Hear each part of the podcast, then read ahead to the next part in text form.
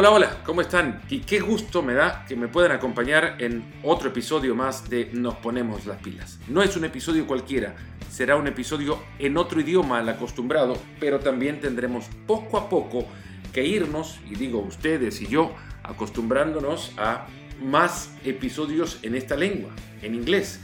Hoy la charla es con un café por medio con uno de los árbitros más reconocidos de los últimos tiempos, en consecuencia uno de los mejores en su profesión y hoy convertido en director de la Organización Profesional de Árbitros, el brazo arbitral de la MLS en los Estados Unidos. Nos atiende desde su apartamento en New Jersey y con Howard Webb estaremos hablando de su carrera, de sus inicios, del partido quizás por el que muchos de ustedes lo recordarán, aquella final de la Copa del Mundo de Sudáfrica en el 2010, una que además lo posicionó en un sitial exclusivo, el club de solo hasta ahora 20 seres humanos que han arbitrado una final de Copa del Mundo, 20 finales de mundiales.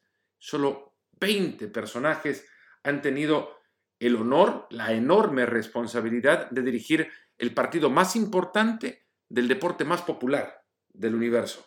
Hoy la charla es con Howard Webb, de su profesión, de su historia en la profesión y de lo complejo que es dirigir en el fútbol de la actualidad. Muchas gracias por acompañarnos, que la disfruten, cualquier comentario e incluso ahora que abrimos esta puerta, cualquier sugerencia para próximos invitados, muchas gracias. And for all of those that join us for the first time because of who the guest is, and I'm sorry I'm giving you the welcome, the official welcome up to the very end of my introduction to my chat with Howard Webb. Thank you, and thanks for considering this space, this podcast. Nos ponemos las pilas, which we'll try to find a just translation uh, in the near future. Thanks again for coming here and thinking that this space can fill your day and can entertain you in the minutes to come.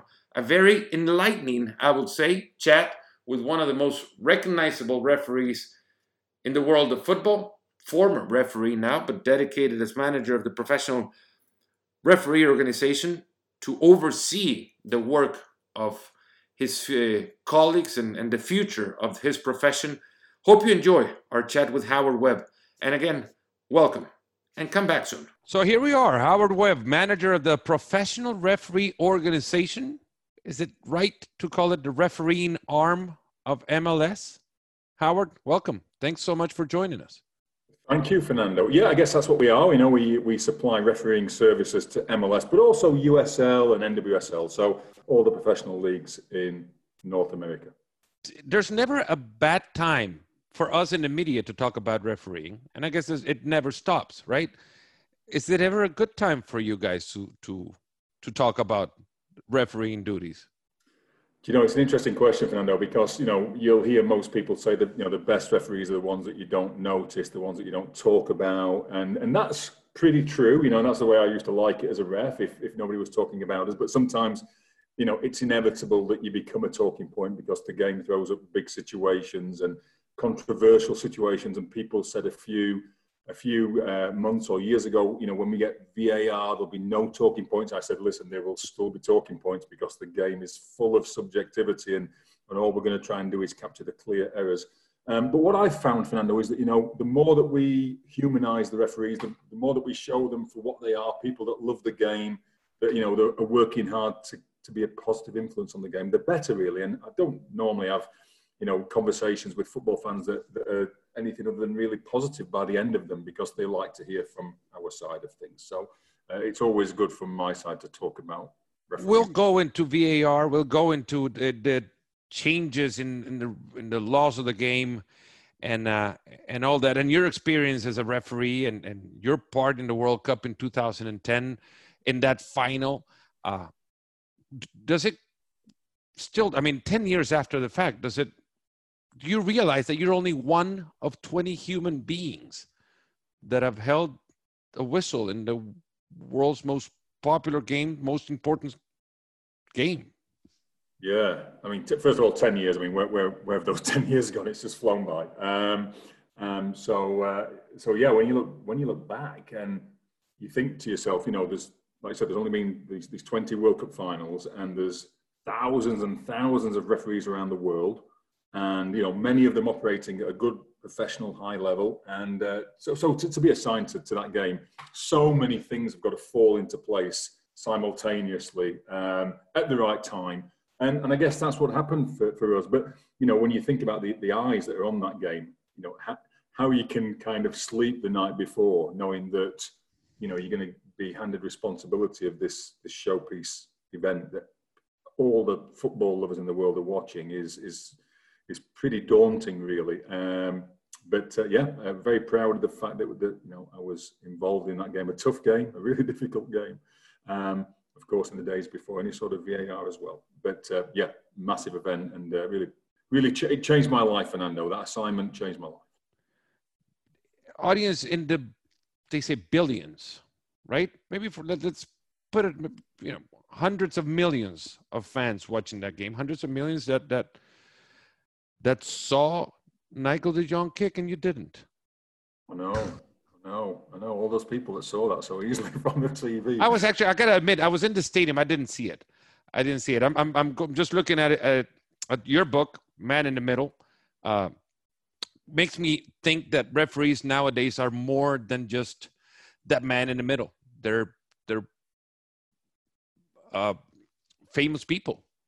They're uh, recognized all over they are talked about and they they create also a, a portfolio that becomes part of the game i guess more so now than ever before even though the narrative was supposed to change with the introduction or a, of a more intrusive technology into refereeing. But the narrative didn't change.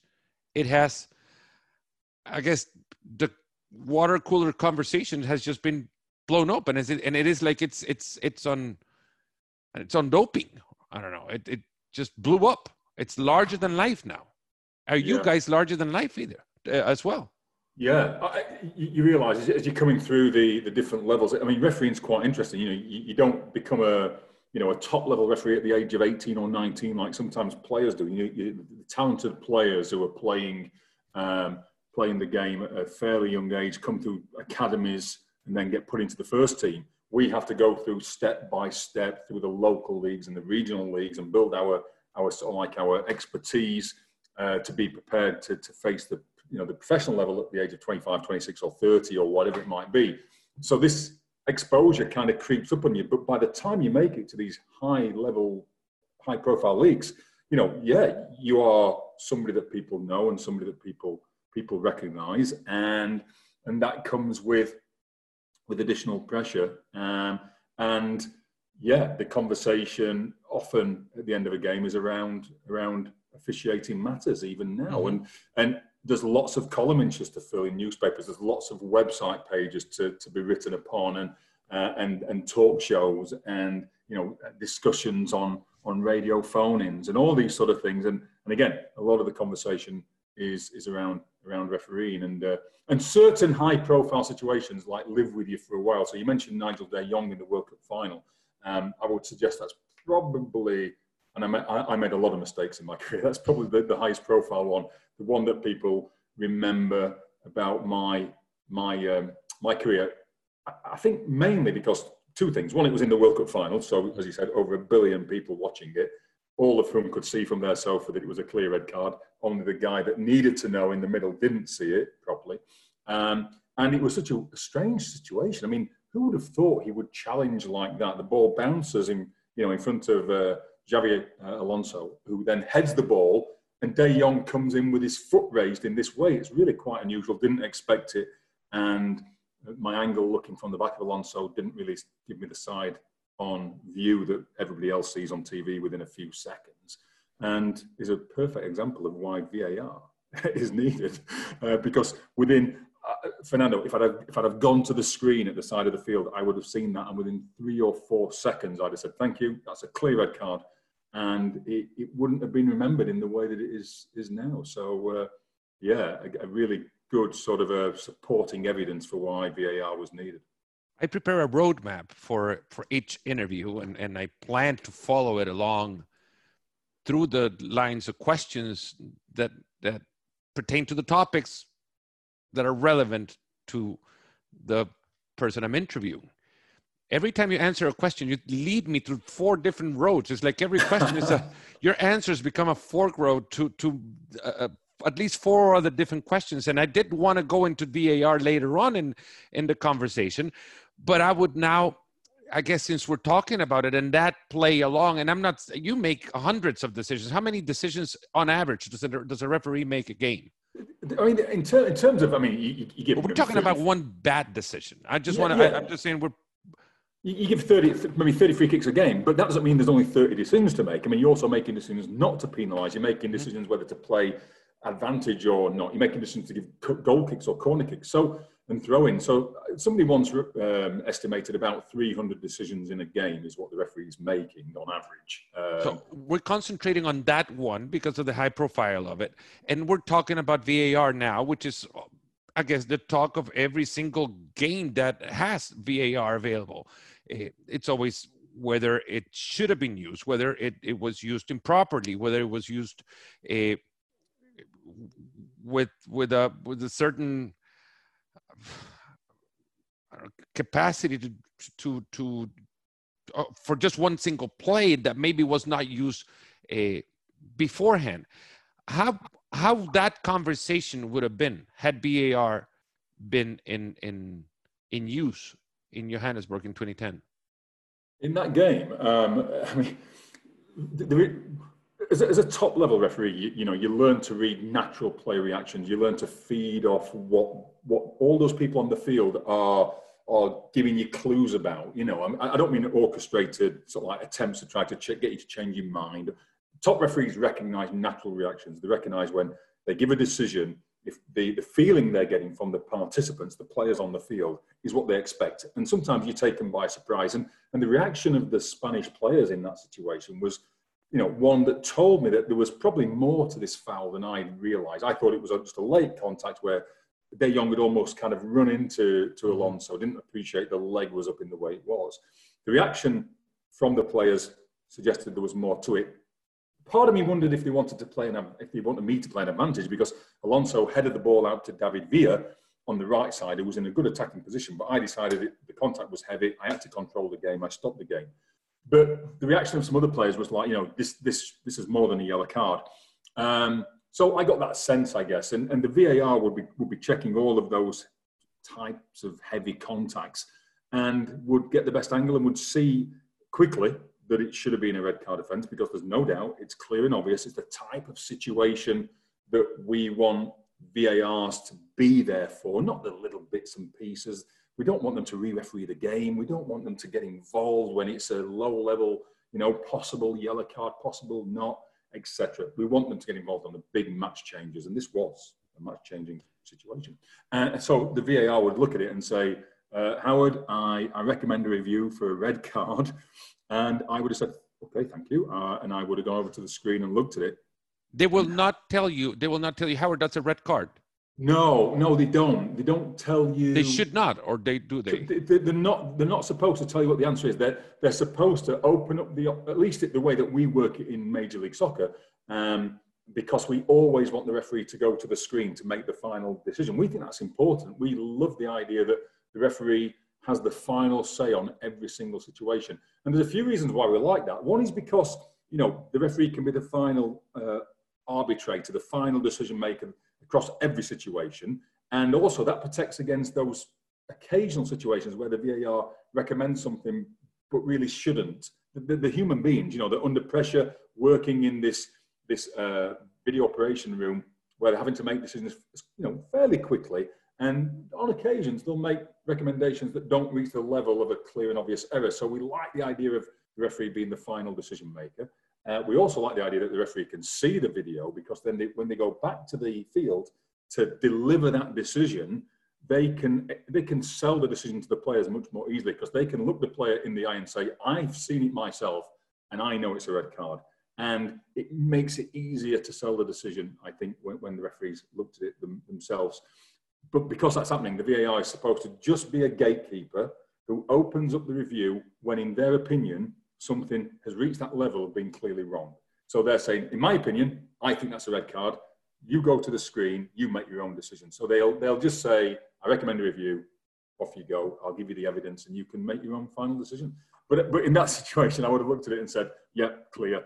Gone back and, and sent De Jong off, and and having reached the correct decision there, then the, the, the talk around it would have been much much less. Because what defence did Nigel De Jong have? I mean, he wouldn't have had any, and he would have realised he's made a big error in the way he t- tackled, and uh, and you know nobody would have had um, uh, you know reason to to uh, to support the, uh, the or, or not support the red card. Did you cross paths with you have you, you did after the fact uh, with Nigel in, in, the Premier League and and Xabi yeah.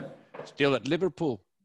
Then he was, he was playing, crossed uh, paths with them and yeah, De Jong was playing for for Manchester City uh, at the time, and um, I didn't referee Man City for a few months afterwards. And, and, my first game with Man City after the World Cup was um, away at Aston Villa.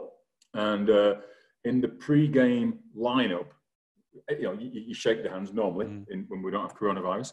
We uh, we shake hands and uh, and um, in the Premier League, bizarrely, I don't know why, but it was always the away team that moved. Sort of like uh, so, the home team moved first, and then the away team then came across. And and as the away team came across the officials to shake hands, De Jong shook my hand, and then he put his other hand on top of the handshake, and he looked at me and said, "Are we okay? Are we okay?" In other words, you know, you, you got nothing against me. You know, you're going to be fair today. And I said, "Of course, we're okay, of course." And uh, and it was great. He, he, was okay. He was he was calm, and, and there was no issues on the on the on the game. But it was clearly in his mind as well as it was in mine. I saw you at the airport lounge the day after the final. Uh, an event you don't recall. You might remember you were leaning over a over a couch trying to listen into the Sky TV's analysis of the of the game in in in Great Britain, and maybe an analysis you hadn't heard before. But of course, the talk was basically how did the one last uh, Englishman standing in the World Cup did, and and definitely that uh, that call remain a, a big part of the analysis as well. Are you you guys are conscious of of of the things that are said uh, outside of the field as well? How much of those conversations end up playing honestly. In in in the next day's uh, uh, assignment. Yeah i mean you, you have to be you have to be careful you don't listen too much to what's been said particularly pre-game. I mean if you listen to conversations that have been you know that have been uh, had pre-game it, it can get into your head and, and you don't want to go into the game with lots of noise in your mind. I mean, you want to go in prepared. You need to know who's likely to be playing the formations that the teams are going to play, because that can impact the you know where you think the problem areas on the field are going to be and how you might want to position yourself and, and all that type of stuff. But but if you listen too much, my last ever game, Fernando, my last ever game, just jumping forward four years, was in the World Cup in Brazil. In 2014, it was Brazil against Chile in the round of 16 in Belo Horizonte, and um, this was a, a, big a big game. I mean, this is a big deal. This is Brazil playing in the World Cup in Brazil against one of their South American rivals, who have always had, you know, uh, been the difficult opponent for for Brazil uh, of Chile. And uh, yeah, this is the first knockout game of the tournament, so massive audience. And you know, somebody sent me a message the day before the game saying, "Oh, okay, can you believe what the uh, what the Chilean and the and the Brazilian coaches are saying?" The Chilean head coach said, "The only way we can beat Brazil." In Brazil in the World Cup as if the referee is strong enough to stand up to Brazil. And the Brazilian head coach, was Phil Scolari at the time, Phil said, uh, um, this is offensive. We are Brazil. We don't need the referee to, to, to play for us, you know. Um, and, and, I've not gone searching for this information, but it finds its way to you because, you know, I've got a friend who, who's sending me this information. um, and, you, and, you know, going into the game then, in the very first minute of the game, there's a tackle, I think by Luis Gustavo, a tackle, a strong tackle um, it wouldn't surprise me if it was Luis Gustavo. Yeah, yeah. a strong tackle, and and it's it's it's close to being a yellow card. It's in the in the twenty fifth second or something of the game, and and you know I'm thinking, okay, is this a yellow card or not? No, if and subconsciously, you know, these things are getting into your head a little bit, thinking if I if I show a yellow card here, maybe it, it demonstrates I'm trying to be strong.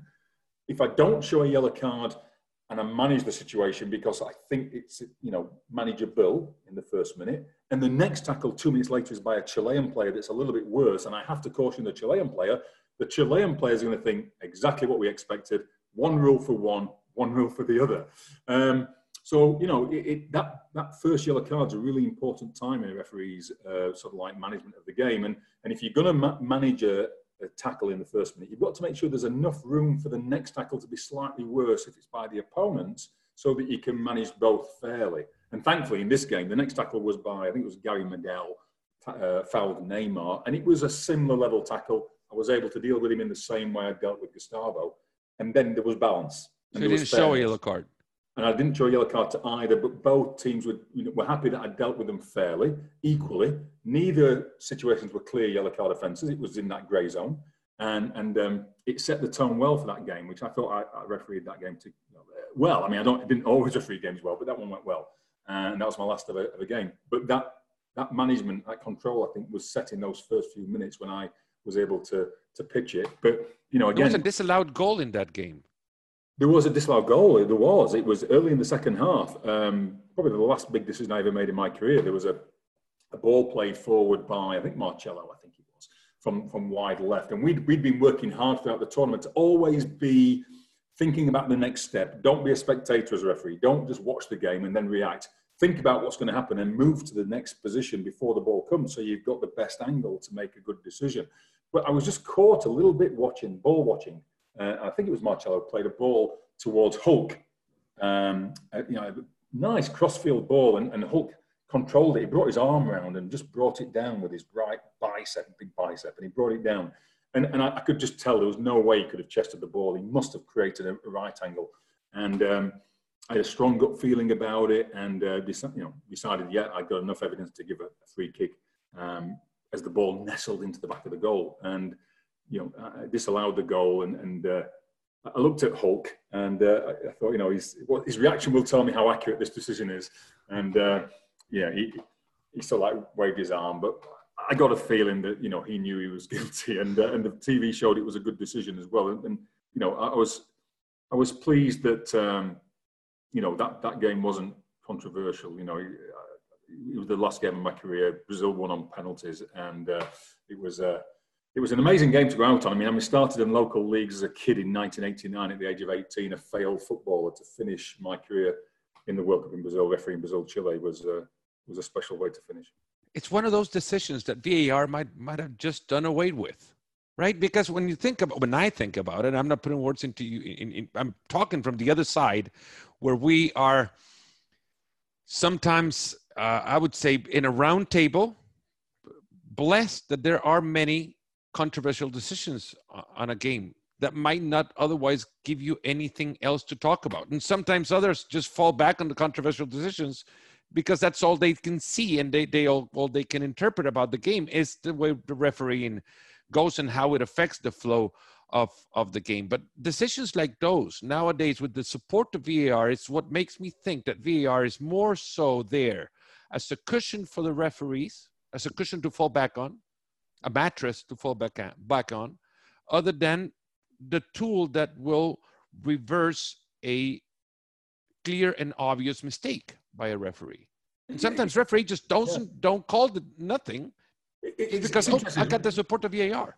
One of, one of the things we've said to the referees from the very outset when we when we brought this in in, in 2017 in MLS, oh, and we feel we've done a, a pretty good job at, at, benefiting the game with the introduction of VAR. We were keen to make sure it wasn't something that was going to be an irritation. We wanted it to be something that um, gave ma- the IFAB and FIFA had, this saying at the very start about maximum benefit, minimum interference, and we thought, yeah, we were going to really work towards that, and and we, we we managed expectations. We said to people, don't expect it to clear up all uh, errors. Don't expect it to always end up in something that you agree with, because you know you and I might disagree on something. So how can we both get to an outcome that we both agree with. Mm-hmm. Um, what we can guarantee you pretty much is that those real clear errors, those Maradona 1986 handballs, uh, you know, over Peter Shilton in the World Cup in Mexico, the handball, the hand of God, that won't happen.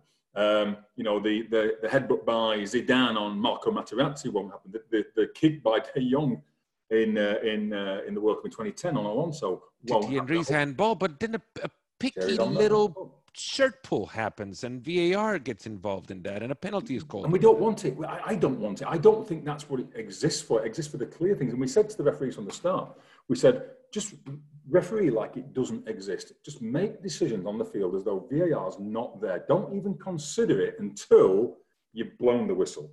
And only when you've blown the whistle do you have to remember that it's there because don't forget, it's going to be checking what you're doing behind the scenes, and you can't restart the game until the VAR has done their check. Um, but try to referee the game as normal. Now, that's easier, I guess, said than done. It's something we've worked towards. We've continuously reminded the officials of the need to do that. We don't want them to not make a decision and consult with the VAR. We want them to make a decision. And our officials are graded on their decision making before VAR. They're graded on how accurate their decisions are before VAR gets involved. So they know there's a benefit for them professionally to make good decisions before VAR. And and that's you know that's how we grade them. Now as human beings subconsciously the existence of var you know i guess is something that you you know you, you can't ignore um, even though we try to train them as thoroughly as we can. So if you think about hulk the situation with hulk yeah you know i see i'm some distance away but i see what to me has to be handball. The arm comes around the ball drops everything's consistent with the handball and would i have liked to have been in a position to see from the best possible angle yes but did I feel as a professional high level referee I'd got enough of a gut feeling, enough evidence based on what I'd seen to give it? Yes, I did, because I knew as a referee, if I only ever gave decisions that I was 100% certain about, where I had absolutely cast iron evidence, I would miss a lot of decisions where I had to use my football knowledge, my understanding, my gut feeling. Mm-hmm. But with VAR in place, would that have caused me to think, okay, listen, I'm not going to give it. Yeah, I'm going to let VAR do its job. And, and, you know, that's not always the best place to be because sometimes the cameras don't pick it up or sometimes it's still a little bit debatable even though you know a certain outcome might be the better outcome is it clearly wrong so we say to the referees make the decision on the field make the best decision that you can on the field because then you know that's the starting point that's going to be the decision we're going to stick to if the camera isn't clear or if the var realizes it's subjective we'll go with the on-field decision and that's for me, the way that VAR can support the referee without changing the way the game is played. A former Spanish international referee, Eduardo Iturralde, which you might be familiar with, once told me a couple of episodes back when we talked about refereeing that it, as human beings, it is a, inevitable to fall into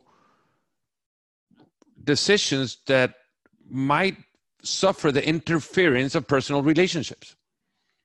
A VOR referee or a VAR referee trying to overdo what a competitor and his colleague is trying to do on the field.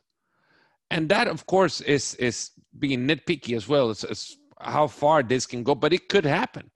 And it ends up at some point as well affecting the game in which to the larger audience, it seems like there's two referees involved in the game, where where one should only be a tool for the referee. That's the only man in the middle, as your book states, right? And and and people, and I'm saying the general audience, believe and has have this sense that has grown over time as as VAR has been used in the game to make us think that there are actually two two referees for the game, right? The, the referee that's in the office saying, "Oop, he yeah. missed that. He should have called that. I'm going to referee the game over him." Yeah, there should only be one. We don't want the game re-refereed. Uh, and again, I'm, I'm really keen. And, and, I mean, you know, football has different cultures in, in, in different places, and and different leagues will work out what works for their for their culture, for their football community. But you know, I'm, I strongly believe here, least in the in, in MLS, that you know, people want the referee to be the, the decision maker. They don't want the game refereeing. They want those clear errors to be the ones that get identified. Um, and they're in it together. They're a team. Uh, the VAR and the referee work as a, as a team ultimately, along with the assistants as well. But the, the other officials, particularly the VAR, is there to support the on field referee.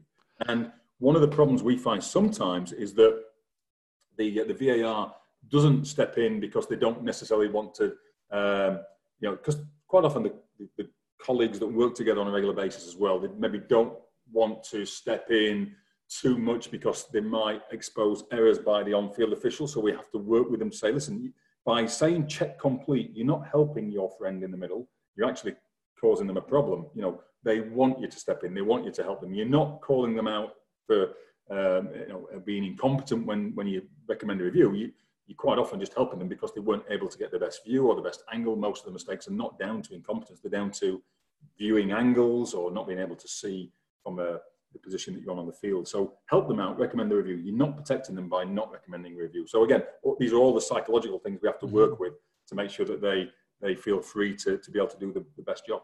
Before wrapping this this topic up, how do we as as a football community help VAR to be understood as one whole unit that is not seen by MLS, as you've stated eh, a couple of times, in one way, and the Premier League in another way. And in Spain, it's seen as eh, different than the other two leagues that I just mentioned. And, and in a sense, it becomes that one single tool that is universally used for the sole purpose of correcting clear and obvious mistakes. It, should be, candidly speaking, Fernando, it should be uh, that already. I mean, the, the protocol is pretty clear and it's universal that there's only certain things it can be used for, and that is, as we know, when goals are scored, they're always checked. And the, but there's always discretionary use for it in different in different leagues, right? That, that, well, that's where the that's where the uh, I guess the some of the um, some of the differences sit. I mean, we know it can be tough for goals, penalties, and red cards primarily, mm-hmm. but direct red cards. But you know what constitutes a clear and obvious error is where the differences exist, I mm-hmm. guess. Um, and, you know, again, I go back to what I said before, you know, the game has slightly different culture in different places, and, and it's, up, it's up to each competition, each federation, each football community to have those discussions and decide how they want the VAR to work in their league. Understanding there's, there's, there's some baselines that can't change. You know, what it can be used for, what it can't be used for, they're the same, but it's just around you know, where the intervention level should sit. So, you know, in some leagues, there'll be much more recommendations for review than others because people expect to see the referee go to the screen more often than in other places. But that's really nothing that new. I mean, for example, I refereed in the Premier League for um, you know, 11 years. 295 games. I, exactly, exactly, nearly 300 games. What we considered to be a handball offence, and we're seeing some of that now, it was always different to what my Spanish colleagues in the Liga would consider to be a handball offence because they'd grown up in a Spanish football culture where players expected much more, you know, um, much more handball offences to be called in the penalty area than, than Premier League players would do. And when Premier League players came from other countries, they adapted to the expectations of that Premier League environment. So, you know, we wouldn't call many, many handball penalties compared to La Liga. Every time the ball hit a player's arm in Spain, quite often there'd be a big appeal or an expectation that that would be given, whereas in the Premier League that wasn't the case the, the numbers of you know the numbers of red cards and, and, yellow cards was always a little bit lower in the Premier League because there wasn't the expectation that you'd penalise certain things as harshly there as you would do elsewhere. Now those things got a little bit closer towards the end of my career and continue to do so, but it's about the expectation and what's credible, what's accepted, what's expected by that, that community. That that just diverted to another thing that you just mentioned: the cultural aspects of the game, and and in many ways how South American players are seen as divers in in England as more than more so than any other uh, background or, or, nationality or or countries of origin. Am I mistaken in that? Um, I think I think. Um, and how big of a misconception is it, if it is? I, I think there's there's certainly a, a, a sort of like a, a, dimmer view cast upon diving in uh, in England than in other parts of the world. I mean, you know, I can remember the one of the newspapers. I think it was the Daily Mail ran a, dive watch. You know, so every time, every Monday, there'd be like players named and shamed for diving, um, and uh, and there was a campaign to kick diving out of the out of, out of our sport. And you know, again, maybe in other parts of the world, it's not seen as much of a, uh, of a problem. And you know, if if you can you know, win a game through certain means. It's maybe seen as fair game uh, in different parts of the world. So that culture does come into does come into play. Uh, whether it's a you know an issue around South America or not, I don't know. I mean, South American players are traditionally skillful, fast, good with the ball at the feet. You know, are more likely. Uh, or the, not all, you know, all of them. You get strong defenders from South America as well, but but a lot of the players who go over to Europe fall into that category. They're the ones who are the creative players and the ones who I guess are much more likely to be in the opponent's penalty area and uh, you know um, getting hit. Um, so you know, I think it's it's a complicated uh, issue really, but the key thing was always to keep an open mind and not go into a game thinking that this player always dives, that player always uh, goes down easily. Because if you do that, you're setting yourself up as a referee for failure. Because then that player could could get hit and could be fouled, and, and if you close your mind to it, you're going to make a mistake. So, again, um, it's understanding um, what what's expected of you on the, on the day in, in the league that you're working in. And it's interesting. I remember I remember the referee often gets gets the blame for things. I remember I saw an interview talking about um, you know players who um, see things as part of the game. You know, and Diego Maradona with his handball. We mentioned it earlier, and a lot of people listening were, were too young to remember what happened. But in the '86 World Cup quarter final, Argentina beat England two one, and, and the first goal by Argentina was a handball. Um, Maradona, tiny guy, five foot four or something, out jumps the goalkeeper but you see it on video, he, he, punches it in with his with his hand, and and I think it was seen as probably you know fair game. You know, it's like yeah, he got away with it, part of the game. Um, obviously, you know the people back home were disgusted by it, but I can remember Gary Lineker interviewed Diego Maradona. I think on the something like the uh, the 30th anniversary of that of that situation happening, and uh, he uh, at the end of the interview said, he said, Diego, I don't blame you. I don't blame you for for, for the handball. Um, I blame the referee for missing it. So uh, even though uh, it was Diego who done the act, action, it was the referee's fault. It's quite uh, quite an interesting line for me. Howard, you seem to recall your, your events in your career with quite uh, um, astonishing detail. I'm not astonished by it. I'm just saying uh, you recall uh, who's, who crossed the ball in a play that, that might have been forgotten even by the most fervent of Brazilian fans in 2014, but you recall that. Do you, what, 295 Premier League games, we, we mentioned that before.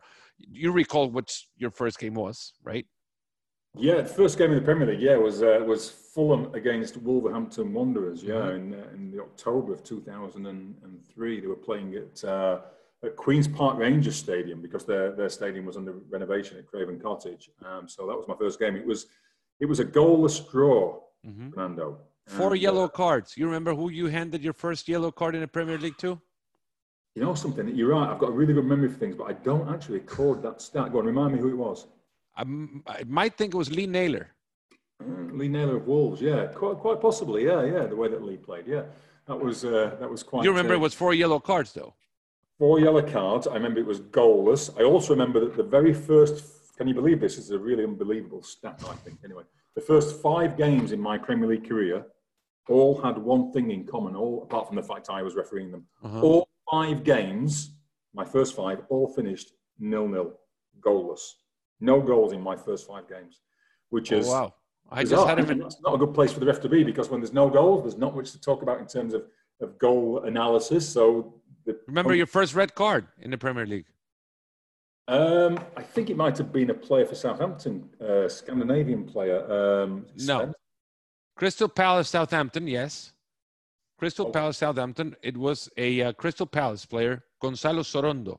Ah, Sorondo and. Actually, no. There were two yellow cards that day, and it was a Southampton player, Peter Crouch. Peter Crouch was sent off as well. Correct. Yes, in the same situation. Yeah, yeah, yeah. Do you keep mementos of your of your career? The yellow cards you use for a certain game, or or or whistles that you might have used, or did you have a, a, a particular? Were you uh, superstitious that you would use the same ref, uh, whistle for you know a streak of good games and then change it whenever that game just didn't go your way? I, I, I, would listen if I if I'd changed it every time I made a mistake, I'd have gone through a lot of whistles. Um, the uh, no, I, used to keep the same whistle, um, and um, was it that what you was that what you got for Christmas? Is that what a referee gets for Christmas? When you first start, my, my very first uh, Christmas gift when I when I qualified back in 1989 was a, was a was a referee kit from my, my parents with a whistle mm-hmm. and, and everything like this. Uh, keep that? Yeah, yeah, uh, yeah, probably somewhere. But in the end, uh, you get lots of, of stuff supplied uh, free of charge. But I, I, didn't really keep many mementos, Fernando. I, I, kept match balls. They were always a nice memento to keep, you know. Um, mm-hmm. And my dad at home has got like 40 balls from different games. Anything with a semi-final or a final I used to sign the ball, and my dad's got those at home. He's, he's nearly 80 now, so it's a nice memento for for him um, to to have those. Um, but uh, yeah, it was um, it was always um, you know always great to be involved in some of these moments. Who's who's the, the the manager that you least expect you get a dinner invitation from? Well, that's a good. That's a really good question. Um, who I would least expect to get one from. Um, you get a message on your phone. And you say, oh, "Howard, I'd like to take you to dinner." Who would that be? like, no, I, I'm surprised he's calling me for for dinner. Yeah, I'd be I'd be surprised if anybody, any coaches would really. Uh, having said that, you know, when we get together, we the conversation is normally pretty pretty positive. But uh, but I think you know, bizarrely, of all the of all the uh, co- coaches that uh, that I regularly officiated the teams for. Um, probably somebody like Alex Ferguson, I would never expect a call from Alex Ferguson, even though people would think that would be the first one to call me, you know, mm-hmm. because people always thought for some reason that I, uh, I favoured Manchester United. I think that would be the, biggest surprise if I got something. From, were you were you aware with by the time you had you had to give out the um, uh, extended time of a game that that a minute over what what was perceived as normal would have been seen by many as you favoring the Fergie time? Discussion? Fergie time, yeah. Do you, do you, know it's funny on, on, a match day you'd have no you'd have no interaction with Alex Ferguson at all. He would never come before the game with a team sheet. He would never speak to you um, at half time or at full time. He was mainly sat down in the technical area, and that there was this perception that he had this big influence. Um, I think you know even in the book I mentioned that I think I, I had one interaction with him, or maybe two. There was one coming off at half time. He he, he uh, accused me of being a Liverpool fan coming off at half time from a game.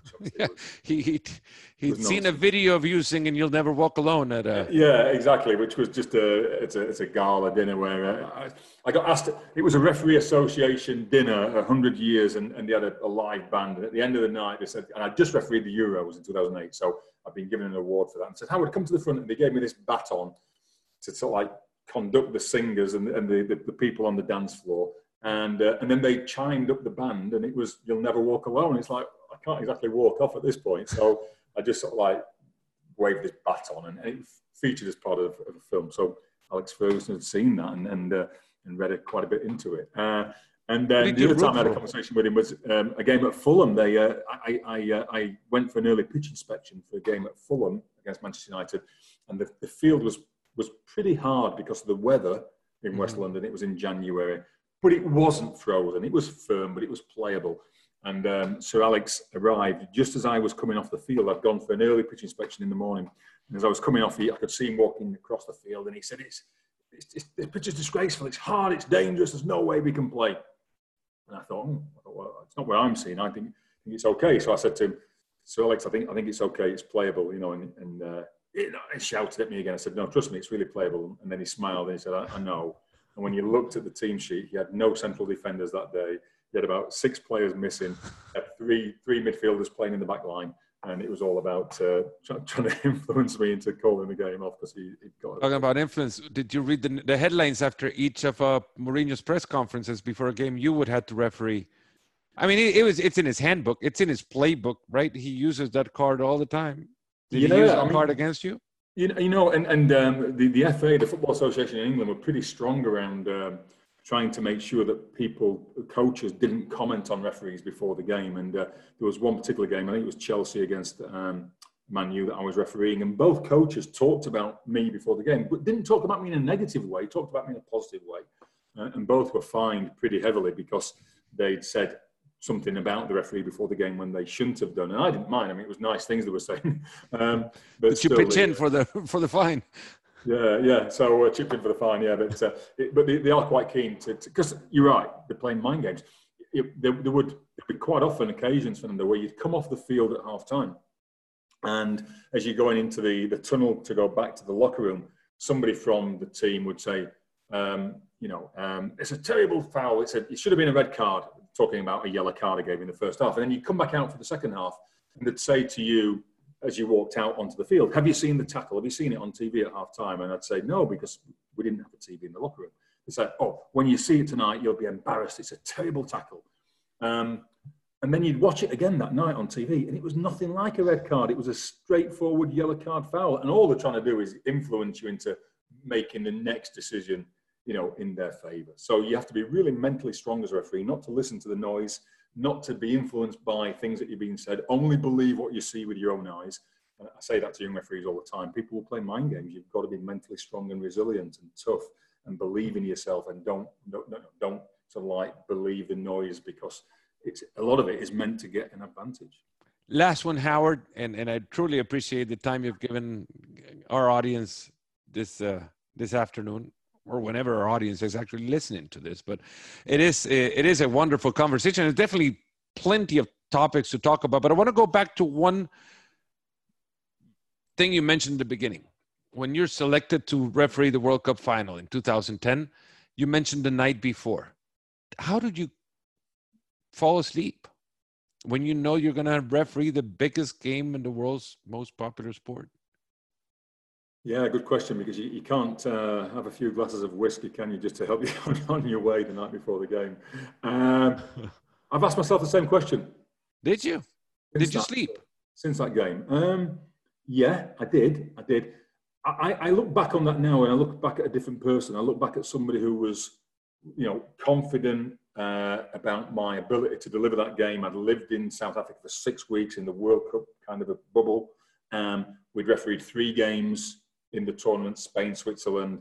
Um, we'd refereed um, uh, Brazil against Chile uh, and also Italy against um, Slovakia. We, those games had all gone well. Um, no problems. I've got a great team around me. I was in the shape of my life physically. Um, and we, we, we, were feeling confident. We had some good psychological briefings and technical briefings. So, yeah, I was looking forward and excited. And looking back now, you know, it does make me wonder how I was able to, to be calm enough to sleep that night. Four years later, when I was in Brazil, the referee for the final down in, in uh, Rio was uh, Nicola Rizzoli from Italy, who refereed Germany against Argentina. And I can remember when he was given that game, I, I, I, had dinner with him the day before the final. And I remember thinking, I'm glad it's you and not me because I don't think I'd be able to sleep tonight if it was me. Um, but once you're given that responsibility, you know, you take it on board and you run with it. And uh, I was feeling pretty pretty good about it. It was it was a tough day at the office though, uh, Fernando. That final was a tough one, and uh, yeah, uh, I wasn't I wasn't perfect. You reached the pinnacle, though. You reached the pinnacle of your profession, and I'm sure you you can look at it with pride because in the end, any decision you made did not affect the the end result of it all, right? Howard, yeah, thank something, you. Something you aim for as a ref. You don't want you don't want to be the reason why a team has, has lost a game for sure. Um, but circling this right back to where we started about about VAR, the thought of going into those huge games without the support of a video assistant referee is really daunting. And you know, you're going out there and you you know you you kind of you're not exactly on a wing and a prayer, but you're going out there making the best call in real time, one view, at full speed, and the game is so quick. The game is so quick, and things can happen in the blink of an eye that you just don't see. That can be match changing, career changing, and uh, I think if you offer any top referee, so for example, the 2022 World Cup in Qatar, you know, on the eve of the final, if you say to the referee the night before, okay, you can go into tomorrow's game with or without VAR, what do you want to do? Trust me, they would all say, I'll keep the VAR, thank you very much. They'll be able to have a lighter sleep that night thanks to a little monitor on the side of the pitch. Exactly. They'll sleep like a baby. Howard Webb, thank you very much for the time. Seriously, it's been a wonderful conversation. Hope we could, we've kept the, the door open for a for a second uh, for a second round. There's so many topics to talk about. Your experiences is are amazing, and and and we truly appreciate the candor with which you have uh, greeted us uh, today from your home in New Jersey, right? Yeah, I'm in Jersey City. Yeah, so uh, I've been uh, been here for, for four years since I came over to to, to MLS and. and loving the work here. So thank you for your support, Fernando, for your interest in refereeing. And uh, the more we can talk about the job and the people involved, and I think it does help to humanize our group. So thanks for the interest. The more we know about it, the least mistakes we as announcers can make when we're having to call the game between two teams and a referee in the middle. We've spoken to one of the men in the middle, and, and we thank him so much. Howard Webb has been with us. Thank you so much, Howard, again. Thanks, Fernando. Pues muchas gracias a todos por habernos acompañado en este espacio. Gracias por considerar que nos ponemos las pilas en inglés. Lo podía llegar a entretener. Y les recuerdo, sugerencias todas y todas serán bienvenidas. Thanks again for joining us. Thanks for considering this space. Thanks for thinking that podcast, that this podcast could serve as an entertainment for your day. And I hope you guys come back. We'll surely do this type of podcasts in another language other than my own and our own and regular Spanish. We're going to do this more often. And, and uh, all suggestions are welcome, by the way. Thanks again. Come back. Muchas gracias. Se cuidan. Saludos.